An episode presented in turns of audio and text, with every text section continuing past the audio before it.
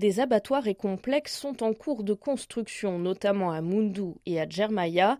Haroun Moussa est le secrétaire général du ministère de l'élevage tchadien. C'est d'abord euh, la volonté politique hein, de haute autorité. Et incontestablement, quand c'est la haute autorité qui porte ce genre de projet, moi je crois, c'est une question de court et moyen terme. Elle est là pour euh, améliorer les conditions de vie des populations, pour euh, améliorer effectivement recettes de l'État. L'un des plus gros défis concerne sans doute l'électrification de ces sites et le respect de la chaîne du froid, mais Haroun Moussa l'assure, tout est prévu. Toutes les dispositions sont prises. On ne peut pas euh, s'hasarder dans un tel projet sans cerner cette question de l'électricité. Ça, quand on est du domaine euh, de la transformation, de la conservation, hein, ça ne peut se passer que par là. Hein. Et là, euh, il y a des options, il y a même une double stratégie, par exemple, pour le Sud, il y a l'électricité, mais aussi branchement euh, suivant la production d'électricité par le biogaz. Mais des inquiétudes entourent ce changement de cap. Amatadou Maboulfati est le secrétaire général des organisations professionnelles des pasteurs et acteur de la filière bétail au Tchad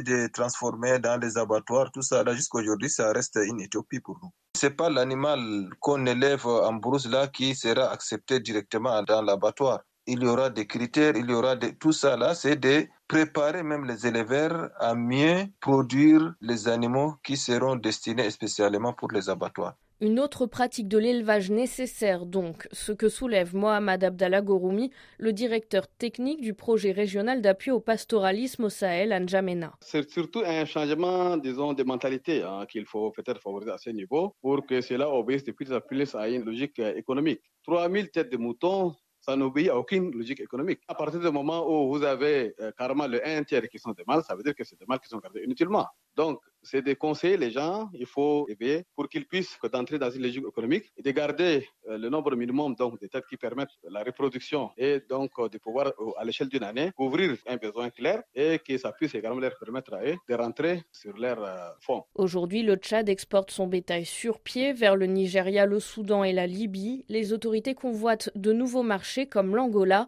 et se prennent à rêver du marché européen.